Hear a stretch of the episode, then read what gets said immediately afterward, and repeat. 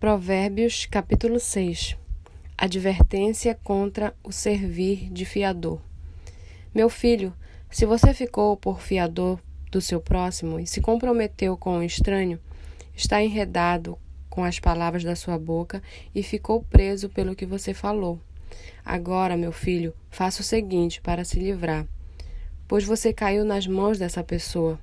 Vá, humilhe-se e importune o seu próximo não se deite para dormir, não dê descanso aos seus olhos. Livre-se como a gazela das mãos do caçador e como a ave das mãos do passarinheiro. Advertência contra a preguiça. Vá ter com a formiga, ó preguiçoso. Observe os caminhos dela e seja sábio. Não, não tendo ela chefe, nem oficial, nem comandante, no verão prepara a sua comida, no tempo da colheita junta o seu mantimento. Ó preguiçoso, até quando vai ficar deitado? Quando se levantará do seu sono? Um pouco de sono, um breve cochilo, braços cruzados para descansar, e a sua pobreza virá como um ladrão e a miséria atacará como um homem armado. Advertência contra a maldade.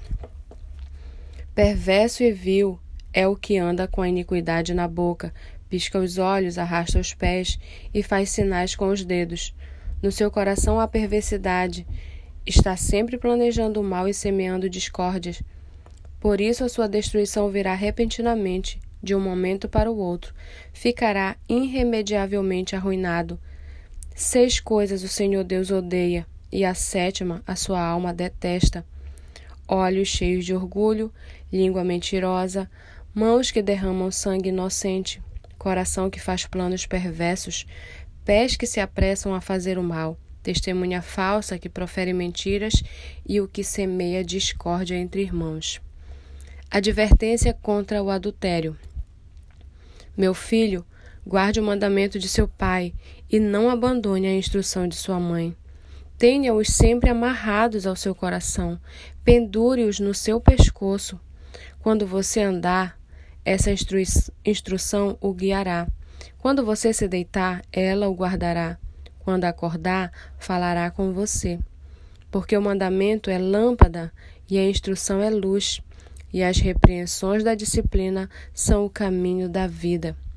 Eles o protegerão da mulher perversa e das lisonjas da mulher estranha. Não cobice no coração a sua formosura, nem se deixe seduzir pelo seu olhar. O máximo que se paga por uma prostituta é um pedaço de pão, mas a adúltera anda à caça de uma vida preciosa. Poderá alguém carregar fogo no colo sem que as suas roupas se incendeiem? Ou andará alguém sobre brasas sem que seus pés se queimem? Assim será com quem se aproximar da mulher do seu próximo, não ficará sem castigo todo aquele que tocar nela. Não se despreza o ladrão quando, faminto, rouba para matar a fome, pois este, ao ser apanhado, pagará sete vezes tanto, entregará todos os bens de sua casa.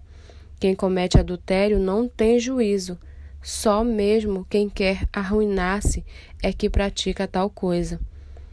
Achará açoites e desonra, e a sua vergonha nunca passará, porque o ciúme desperta o furor do marido ele não terá compaixão no dia da vingança.